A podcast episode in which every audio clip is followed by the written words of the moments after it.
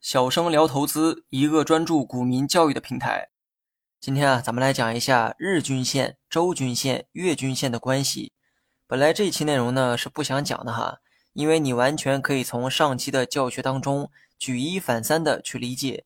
但是我在后台呢收到了几个人的私信，看到了他们的这个请求，我也只好再做一篇教学出来。毕竟我这个人啊吃软不吃硬。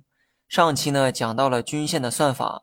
而算法也是均线背后的形成原理，但是我们举的这个例子啊，都是以日 K 线图为准，讲解了日 K 线图中的各种均线。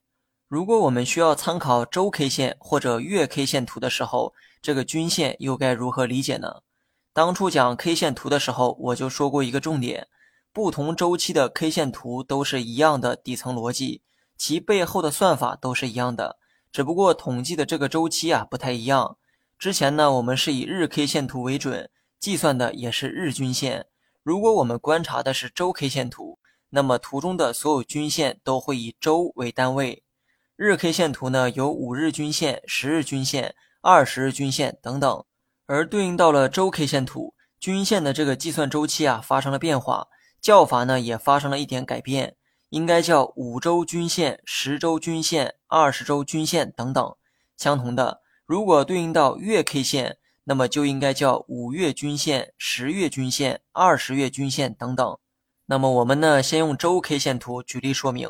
一根周 K 线包含了股价一周的走势，然后再来看看五周均线是如何计算的。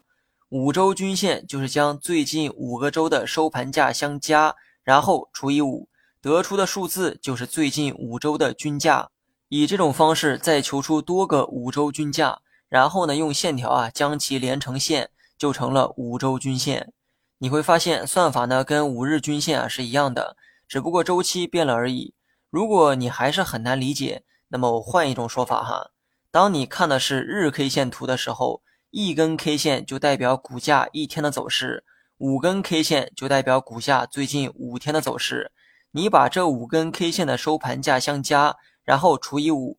得出的答案就是五日均线的价格。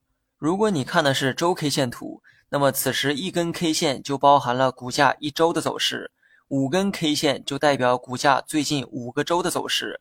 你把这五根 K 线的收盘价相加，然后再除以五，得出的答案就是五周均线的价格。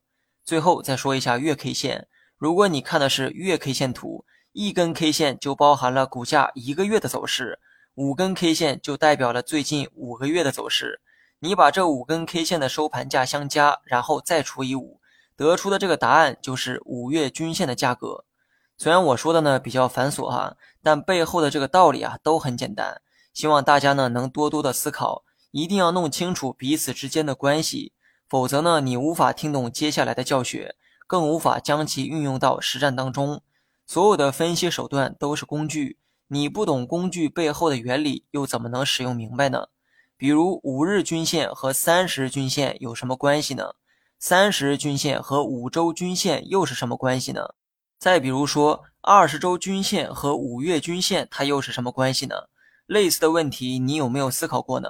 如果没有啊，不妨现在呢就认真的思考一下，下期内容我会揭晓答案。